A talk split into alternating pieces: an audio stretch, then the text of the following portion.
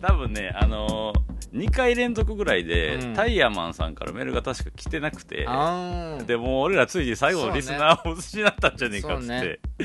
う,、うん。ん、完全にタイヤマンさん頼りっていう。そうそうそう、うん、このこの1年前にあのーもう次はがきこんかったらやめるって言って、うん。1年後にまたこんなような状態になったんやね。状態になってるって、う。うん。ん。まあなるよそりゃ、まあね。うん。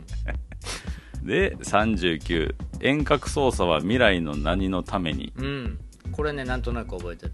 えっ、とね、うん。あの VR のオナニーの話をしたの。ああこれからの VR を使ったオナニーがどうなっていくかっていう、ああはいはいはいはい。でもう完全に自分の手を使わずに、うん。もう全てあのマシンが、うん。うん相手の動きと連動して、うん。あのービジュアルは VR で全部見えてて、でもう、うん。んはいはい。で心房はもう常に、あのーホールの中に入った状態だけど相手の動きに合わせてはいはいはいはい。ホールが動いてみたいな。なんか手手の手のなんかああそうそう技術そうね。があ,、うん。あったっつってね。そうそうそうそうそう、そうだからあのあれやだからコロナで、うん。アイドルが握手会できひん代わりに遠隔でうん。握手会をやるっていうイベントのを紹介して、うん。これは手こきできるやんけそうそうっていう話だそう絶対チンコ当ててるやつおるでこれっていう、うんそうそうそう、はいはいはい。だってもうこれ結構の次次もだって次のボリューム40ミラニーは温故知新でカメヘン編ってこれ絶対もう話続いてるもんねこれ。ミラニーって未来のオナニー略してミラニーですから、ね、そうそうそうそうそう、うん。でも、でも未来のオナニーなんだけど温故知新ってことはやっぱり己の右手左手うんうのん大切さをなんかもう一度話し合おうよみたいな深い回だったんだろうね。うん、うん、この辺はなんかあのあれメールとのこうレスポンスがあった気がするね、確かに、うんうん。ああそっか。でこその次41がアイスクリームはお行儀悪くて好きさ編。これがあれですね。俺がさっき言ってた夏フェスの話ですわ。あタイヤマンさん。タイヤマンさんの。うん、ううん。ん、あのー歌手えっと高田渡る高田渡さんの、うんうん。うんアイスクリーム、うん。うん、聞きましたね。聞きましたね。うん。そうかそうか。で42回が来年のお手首はおっぱいのことしか考えまへんうん。まあこれはもうこの辺りから実はあのおっぱいのことしか考えまへんなんて言うひ言う必要なかったのに、わざわざなんで言ってるかっていうと、うん。ここの辺からあれですよサボちゃんが。仏のこと考え出してて。瞑想ですよ。迷い走ると書いての そうね。瞑想ですよ。瞑想ですよね。うん。うん。迷子ですよそう、うん。師匠が走ると書いて師走にうん。迷い走るサボという感じでしたね、うん。うんそうがねうん。去年の年末で、年末で。ううん。んこれはいかんぞと。うん。自分の中でも、はいはいはい。お手首レディオ。うん。と名乗りやっているからにはうん。もっともっとおっぱいのこと もっとおっぱいをおっぱいたどらず乳首にたどり着けますか？っていう考えが自分の中でうん。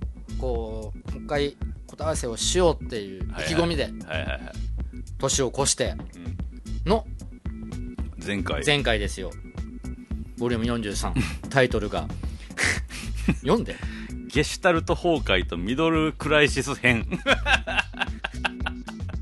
もうサボちゃんがサボちゃんが壊れている。完全に崩壊したタイトルですわ。全くもって出口が見えてないタイトルですゲシュタルト崩壊とミドルクライシスが重なっとんだからねこの時すごいよね。もううん。内部も外もだもんな、うん。うんこりゃいかんと。これはいかんってこりゃいかんと。4月5月。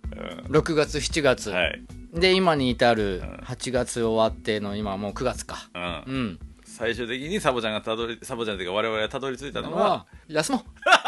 休憩しよう そうなんだと。いうことですね、うん。お手首レディオ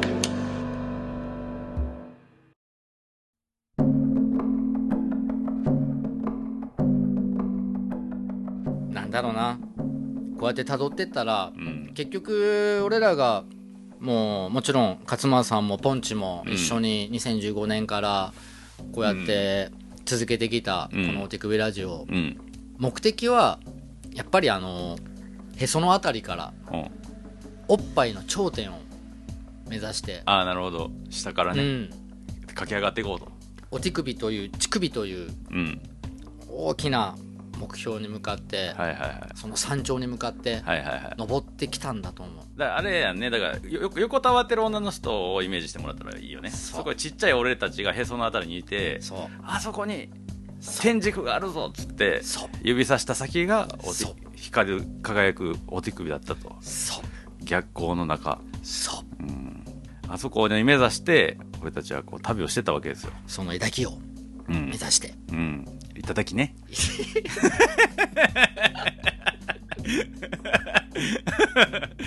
頂点ね。うん、うん。俺今なんつった？いたき。抱き、いや抱きたいなっていう気持ちをまあ胸だけにそうそう急に大きなったらちっちゃなってちっちゃい俺たちの話してたからそうね。うん。うん。そうたどり着くことを目標として。そう、うん。もう登れたのかな俺たちは。あの山には。登れたかどうかは定かじゃない。でも、うん。そう。そこに向けてのレッスン。おレッスンこれは身になってるはずです。ああ。そう。何？あ なんか曲とか行くんかな思って。待ってたらちゃうかった。いやでもほんまにそう。だったからたどり着いたかたどり着いてないかって言ったらもちろんたどり着いてないと思う。うん。たどり着いてないから結局下から見上げたおっぱいはねきっとね乳首の形なんて見えないしうん。色もまだぼやけて見えない状態うん。の4合目5合目あたりかもしんないし、うん。もしかしたら1合目かもしんないし、ううんん。もしかしたら9合目であと一歩だったかもしんないんだけども、うんそのあと一歩の乳首にたどり着いてない段階でうん。の今じゃないですか。うん。いやでもこうとも言えるかもしれないですよ。たどり着いたんやけど、振り返った時に、うん。我々へそあたりから旅を始めてるわけですよね、うん。で振り返った時に、うん。そのスタート地点のへその向こう側うに、ん。こううっそうとしてこう茂みが見えてうん俺たちの目的地は本当あっちだったんじゃないかっていううんなるほど。ことにだから高いところに登ったからこそうん。見える新たなゴール、うんうん。目的地うん。に向かうための、うん。まあ、充電と言いますかと。うんうんいやでもでもやっぱりでもうん。我々が目指したのははるかなる高い頂いただき、うん。うん。その頂点。しかも山は2つあって、うん。うん、そのどっちに向かうかっていうのも選択肢の一つだったわけで、そうだね、うん、途中でね勝間さんもう一個の方に登りに行っちゃいましたからね。ね。なにわの山に登ったからね。そうそうそうそう、まあまあその8年間44回。8年間44回なんか全ての回に全ての時間にすごい意味はあったなっていうのはもちろんだしうん、ううん。んあでも俺なんか今でもちょっとこう読み返したで意外と覚えてたなって思った、ね。自分で。うん。うん。まあ確かに10回ぐらいマジで何のこっちゃ分からへん時ありますけど。でも半分以上はやっぱこうやって振り返るとあこうだったこうだったってそうね。出てくるっていううんもんですね。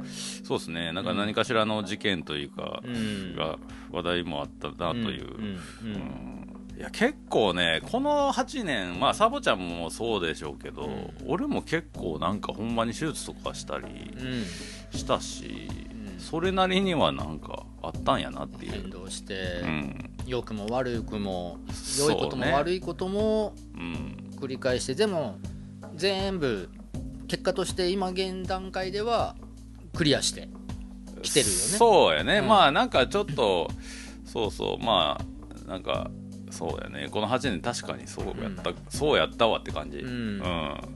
まあ多少きつい時もありましたけど。まあまあ。うん。でも、まあ結果として時間経ったら抗えることだったって言える段階ではまああるっねちゃあるって、うん。まあ今から結局まだまだ今からね。うん。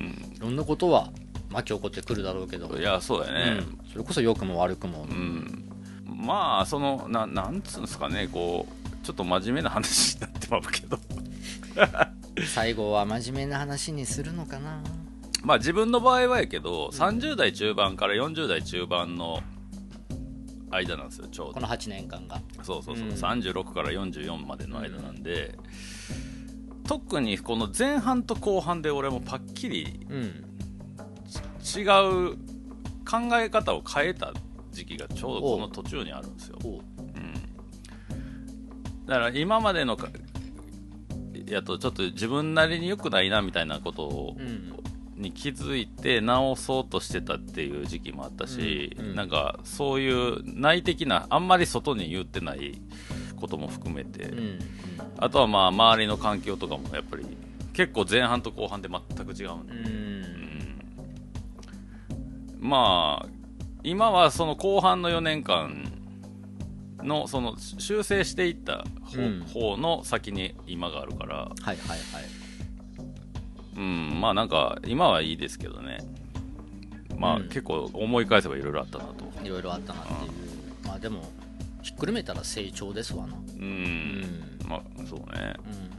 うん。ほんま最初の4年はうんなんかこう、なんつうかある種20代的なノリうんでやってたとこ、なんかでも、うん。後半はあ明らかにもう40代を見据えてというか、うん。ちょっとそれそれじゃよくないなみたいなのを僕の中では結構マジでパッキリとこれ最初の4年と後半の4なるほど年全く違くなってた。そんな僕で言ったらこれ始めたのが40ジャストですよ。はいはいはいはいはいで約8年経過して僕今年48ですよ。うんうんこれが何も成長してないね。びっくりするね自分でも、ああそう。う、ん、でも結構いろいろあったでしょ、まあいろいろもちろん俺が今言ってる成長してないっていうのは、うん、あのーまずオナニーの回数変わってないでしょ？ああはいはいはいはいはいはいでそれって俺さっきあのお手首を編集する時間が 1, 回でこれぐらいでつって、うんうんトータルで800時間以上、んうんうん。今まで8年間ではいはい。編集の時間を人生費やしてきましたけども、うん。っていう話をしたけども、うん。そんなもん日にもならねえ。人生で今 我一番費やした時間はオナニーである。心から言える。情熱やな。そう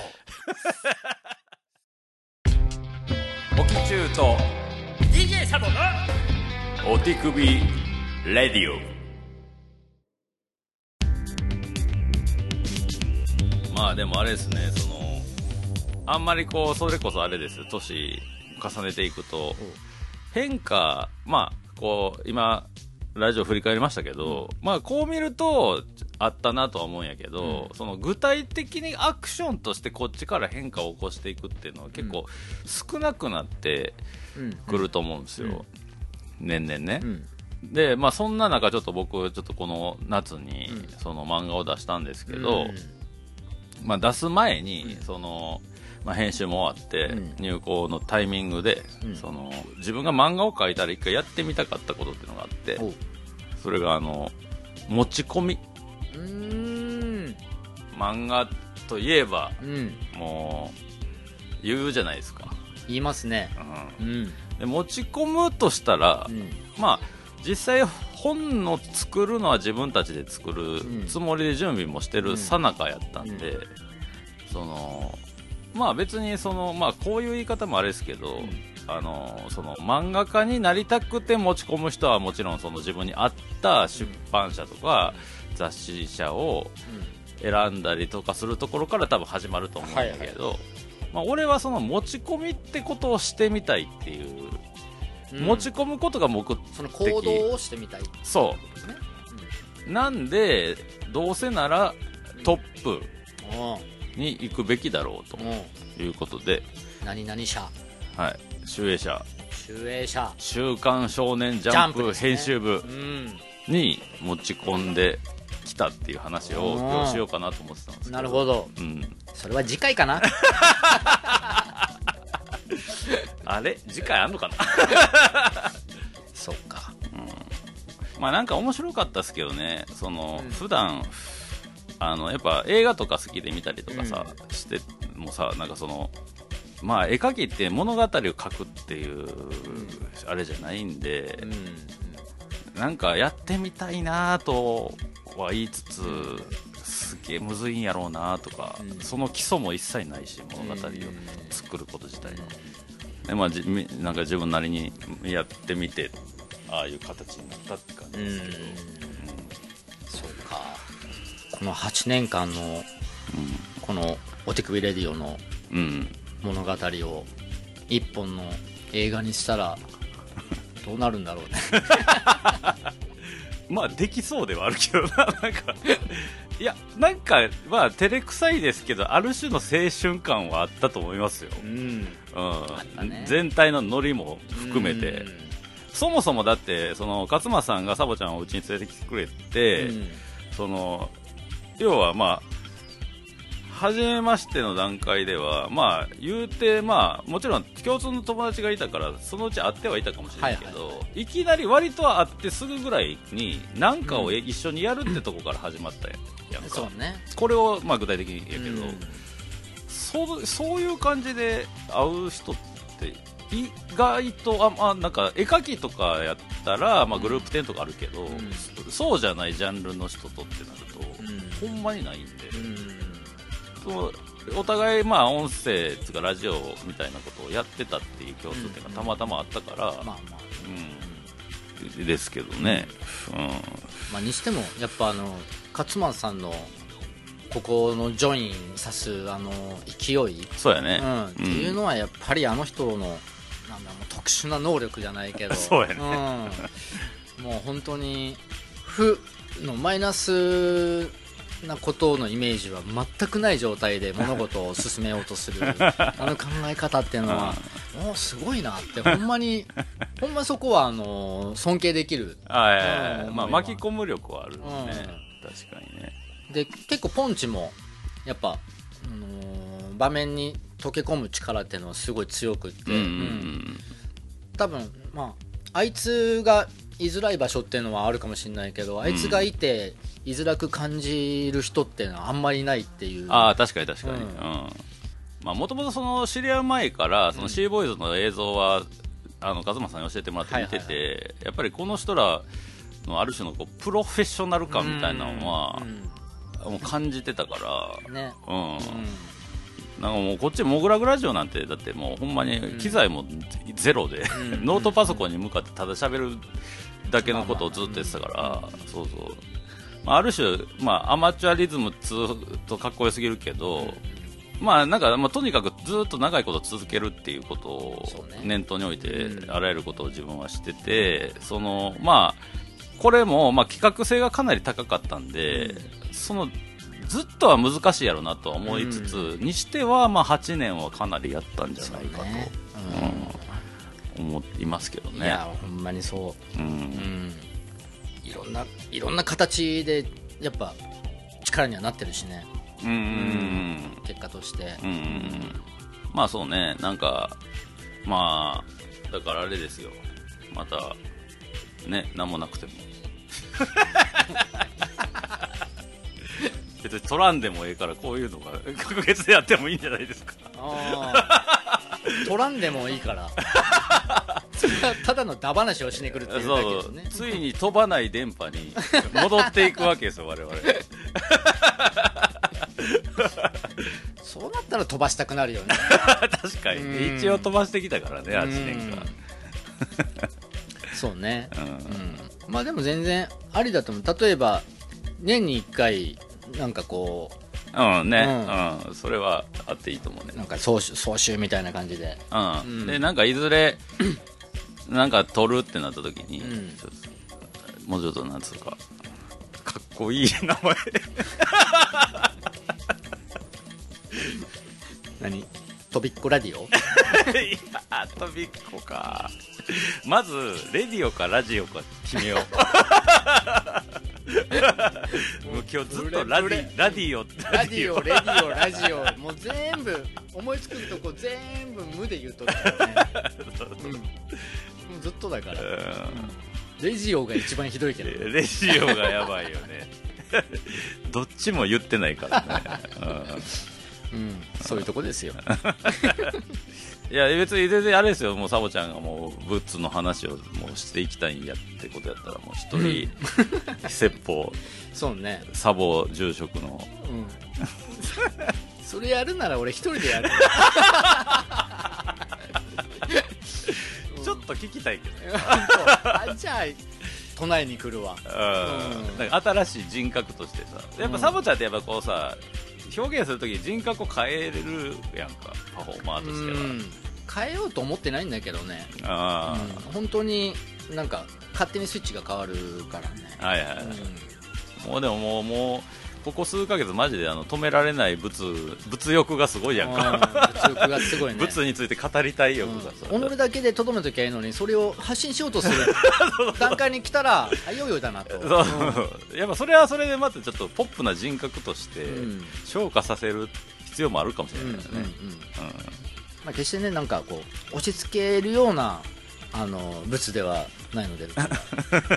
うちのキーチェメン今日は。うん言ってもうた。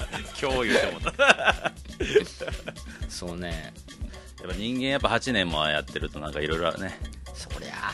そりゃね。夫夫婦とかでもそういうもんでしょ？いやまあそうでしょうね。うん、あのなんていうんだっけ？えっと夫婦が時間とともにこう愛の表現が薄れていく状態のことをなんていうんだっけ？倦怠期？倦怠期。うん。倦怠期が出てこんってやばいよ。素敵な表現やったけどね。愛の表現が薄れていく状態。そっちの方がいいけどなるほど、まあ、だからなんかそういう状態だとしたらもしかしたら俺が今こっから先でアーカイブを第1回2回とか聞いたら、うん。あもう一回やりたいとかそういう愛がもう一回芽生えるかもしれないから、はいはいはい。うんでもでもそうなった時に、あのー結局一回求めた山そのうん。大きなおっぱいたどり着けなかったっていう結果は自分の中でもう出してるからうん。だからこれは今今回の8年間やってきたお手首ラジオは、うんうんまあ、例えば右のおっぱいだったと。ああ、うん。なるほどね。ちょっと待てよと。うん。左にももう一個あるぞある左きが こっちに登ったらまた違う景色が見えるんじゃないかと。いう希望は持って。そうね。まだ50%だと。50%だと、ああ。うん、いう考え方もあるんだと、ああそうやね。うん、っていう思いでこの8年間のお手首ラジオは 終わるのかな、うん、何時右の父を出されたら左の父を差し出せと。やりとくやんコートもくれるやんそれそうね。うだからあえてこの最終回といえども本来の約束である奥地区の乳首をいじくり回すっていうのはん、うん、あえて先手おこそうですね。うしてほしくないでしょ、うん、うん、うん。うん俺もそんなやっぱり触りてえって思わない？しそうやんな。おっさんの乳首なんか。これもうね最初の出だしであれすればよかったね。うん。もっとあの手の届かない女性のおっぱいをあそうそうそう。触ったら終わりってことにすればよかったなんで俺なんて。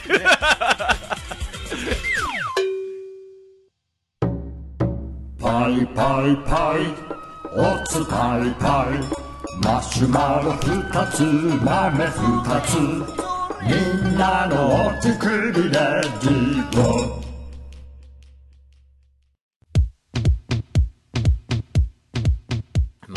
ろありましたと。うん そうですね。いうことですよほんまに。みたいな感じかな。まあそんなとこですかね。ううん。んで結局話がギュルルンって一瞬だけ戻るけど、うん。結果だけ一応うん。報告もらっとこうかな、集英社。はいはい。ジャンプの集英社、うん。持ち込みった、はい。えっと、結果というか。結果っていうかまあその結果はもちろんそのいわゆる結果はもちろんそんなあのアドバイスをしてもらって、まあでもまあちょっとジャンプでやるにはちょっと難しいですねっていう話やったんやけど、その何よりこの年であんな緊張したことないなっていう体験ができたのは自分にとっては面白かった単純に。うん。もうその電話最初に電話でアポ取る時から結構緊張してたんで、この年になると緊張することってちょっと少なくなったりももあるやん。ですからね。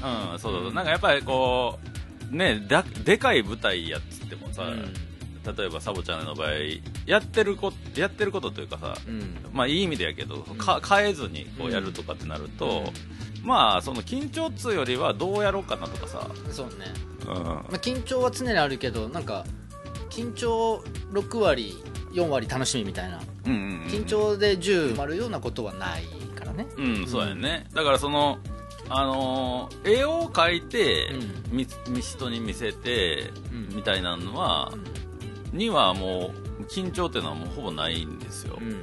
そのてかもう作業の段階やと終わってるんで、うん。し、まあ、評価はまあ別にその外側にあるもんやから、うん。みんな好きに思ってくれりゃいいやって感じやし、まあそれはもうなんかもうちょっと多分緊張する舞台とかがその先にあるとしても、まあそうなったらそうなったでっていう想像もできるんだけど、今回のこれに関してはもうシンプルに評価されにいってるっていう。あうああだからそうね。んうん。風俗と一緒だ。あそうなの？うん。風俗と持ち込みは一緒？一緒だ。うん。うんやっぱいろんな不安と楽しみとが入り混じった緊張感っていうのは、うんうんうんうん。うん。やっぱ変わらずですね。まあ確かにその相手のリアクションがもうダイレクトやから、うん。マンツーなんでね、うん。風俗も。そう、きっとあの持ち込みもね、そのそのまあそこは似てるかもしれないですね、うん、ありがとう まああのパーテーションに区切られてたから風俗でいうとピンサロみたいなあ感じでしたけどね。ピンサロなんてもっと緊張するからね。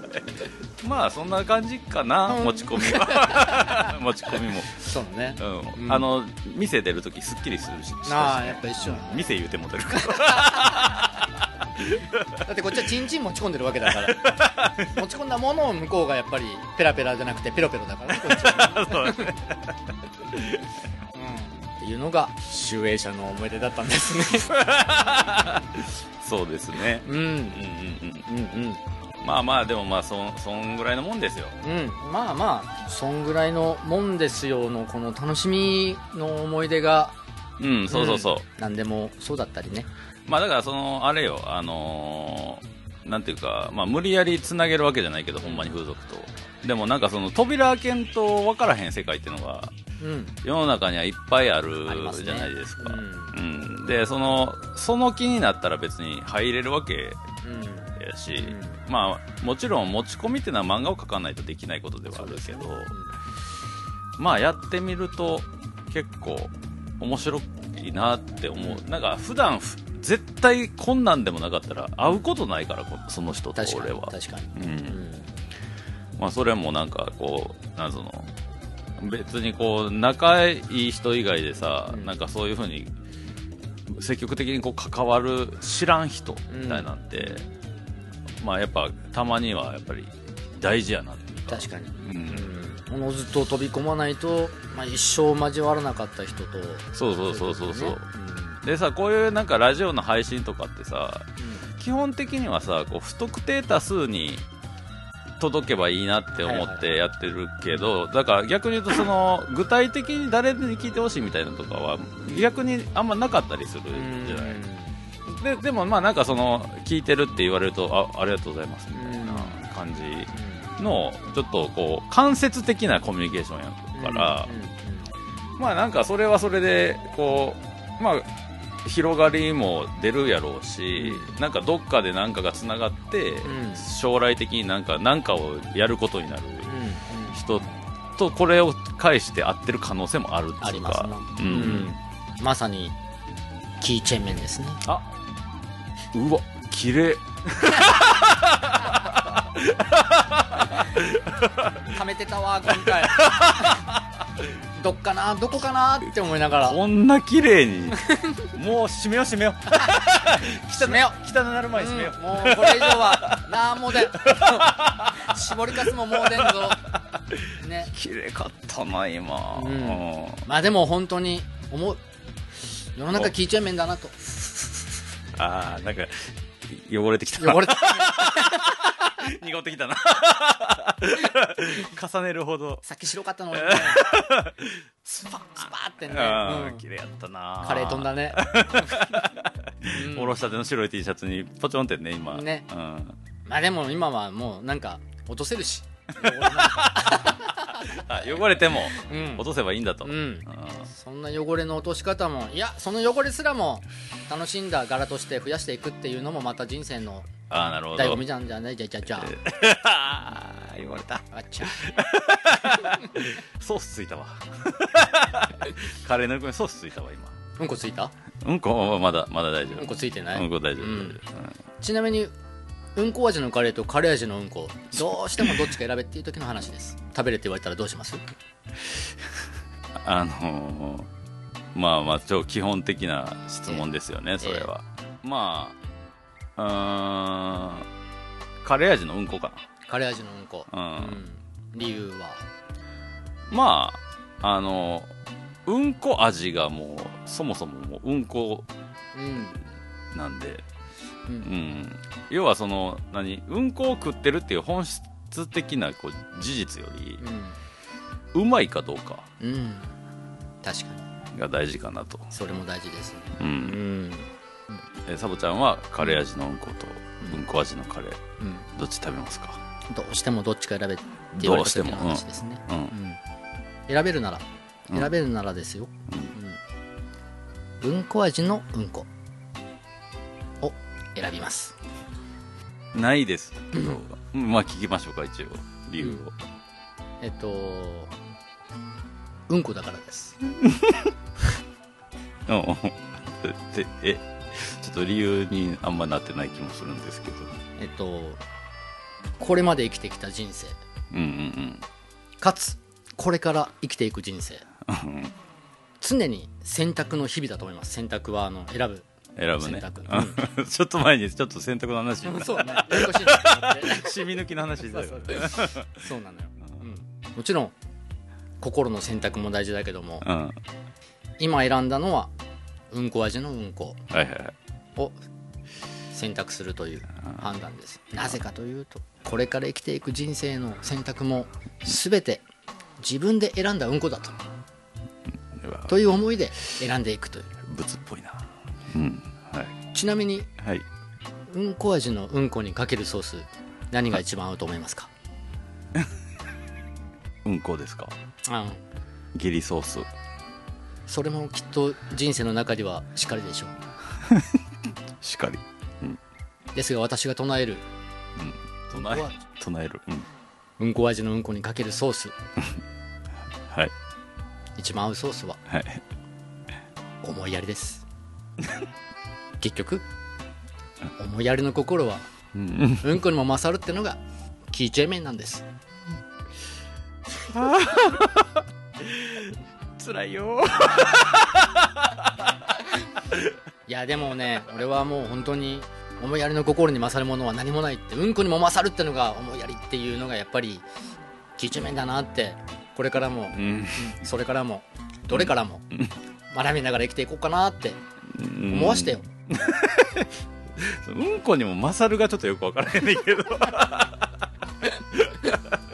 いやいやてめえみたいな人生は自分みたいな人生はうんこだなっていう思いあるじゃない？人って生きてたら。まあまあまあこんな。うんこみたいな人生だなみたいな、はいはいはい。瞬間でもやっぱり思うじゃない,、はいはいでもそのうんこみたいだなって思った瞬間瞬間も、うん。結局待てよってそれって自分で選んだうんこじゃないっていう。自分で選択してそこに向かってった道じゃないっていう、うん。うん。そのうんこは、まあね。うん、その道をうんこと例えるならばその時にそういうネガティブな思いだったらば、うんだったらそのうんこっていうのも楽しんで、うんうん。あのー消化するにはうん。よく噛んで。噛みしめて噛みしめてよく飲み込むものがうん。思いやりだったらきっとその人生は楽しくなるよ なんだよ！なんか思いやりとか言われるなんか じゃあじゃあ聞きますわ、うん。あなたが持っている片手に持っているのは思いやりです。な何言ってんだあ違うわ。軽いやりです。その反対はなんだ？思いやりですっていうこういうくだりだったんだ。あ なるほどね。うんもういきなり答え言っちゃった。ダメだこれ。なるほどなるほど。じゃあまあそんなところでね。ね本当に8年間ありがとうございましたっていうところで本当に感謝しかありません、はい。うん今まで携わってくれた本当にいろんなゲストの方もそうですね。うん、勝松さんもポンチも、本当にゲストの皆さんのあのモグラグのギャラリーの繁栄を祈って。いやーありがとうございます。うん。うん。よしお手首レディオせっかくだからあの最後にうん。1曲だけはい。えー、キーチャメンキーチャメン言うてますけども、うん。うん、やっぱりうんこにも勝れたのがキーチャメンなんだぞという思いも込めて 最後にお手首レディオで流していただきますはこの曲。はい。1曲だけ聴いてください。はい。ポンチキスザ・キーチェメンでキーチェ・イン・ダ・ハウスですどうぞどうぞ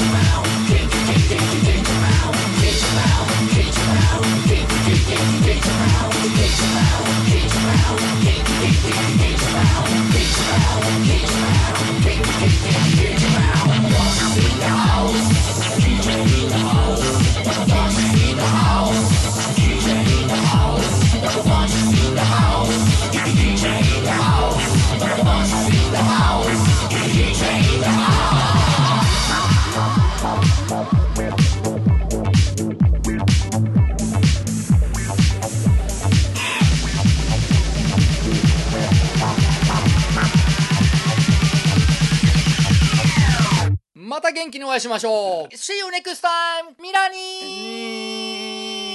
ー。ありがとね。ありがとうございました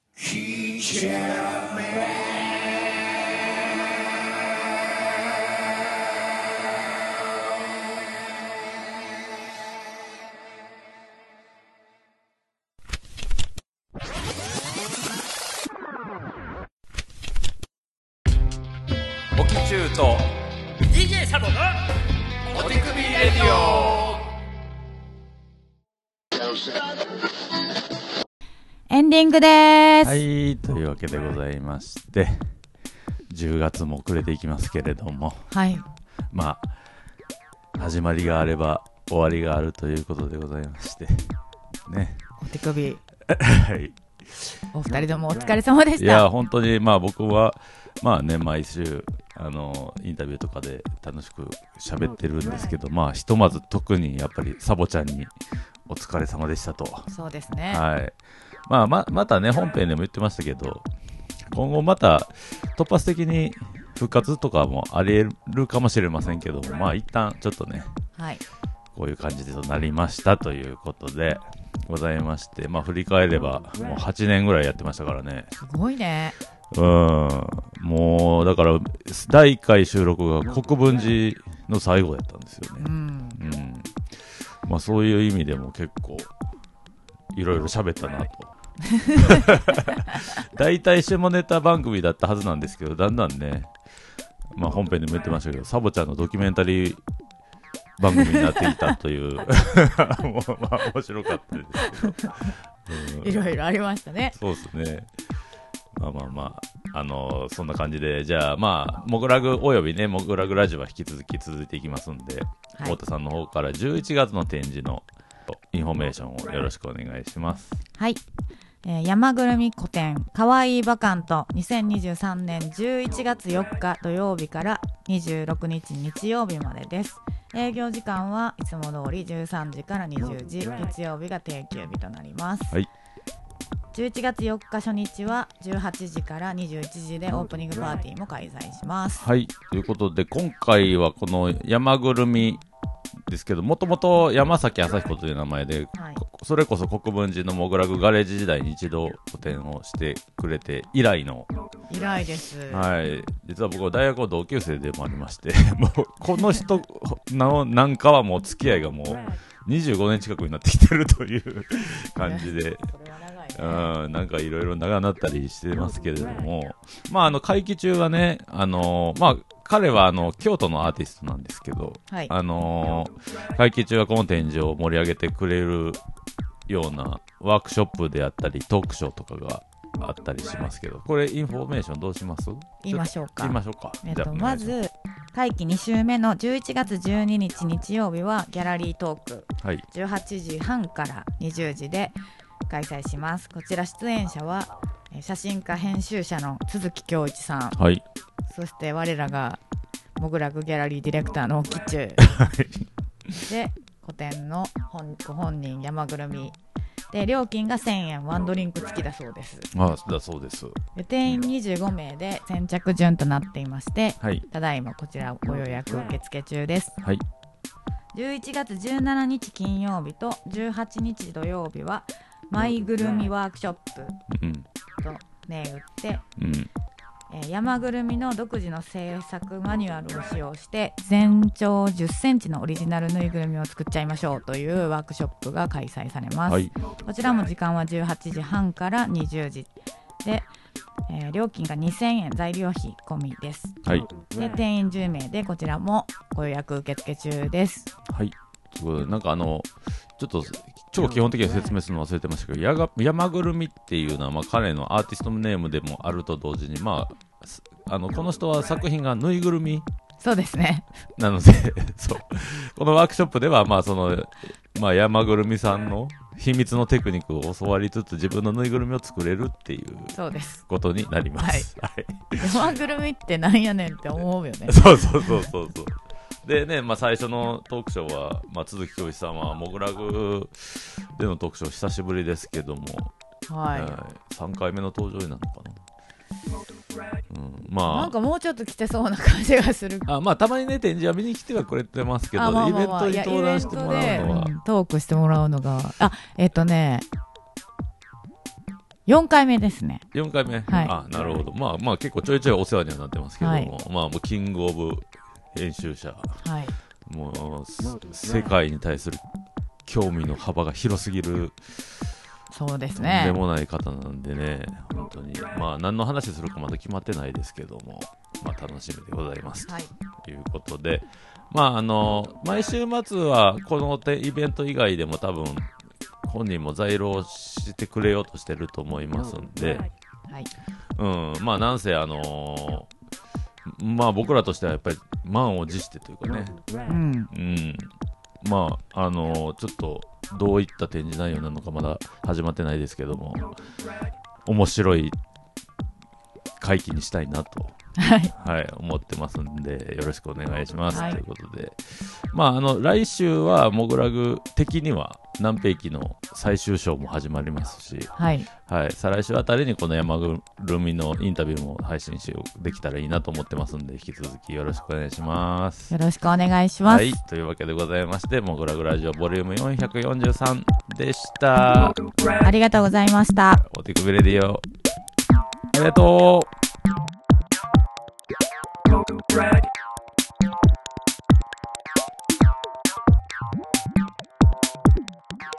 To brag.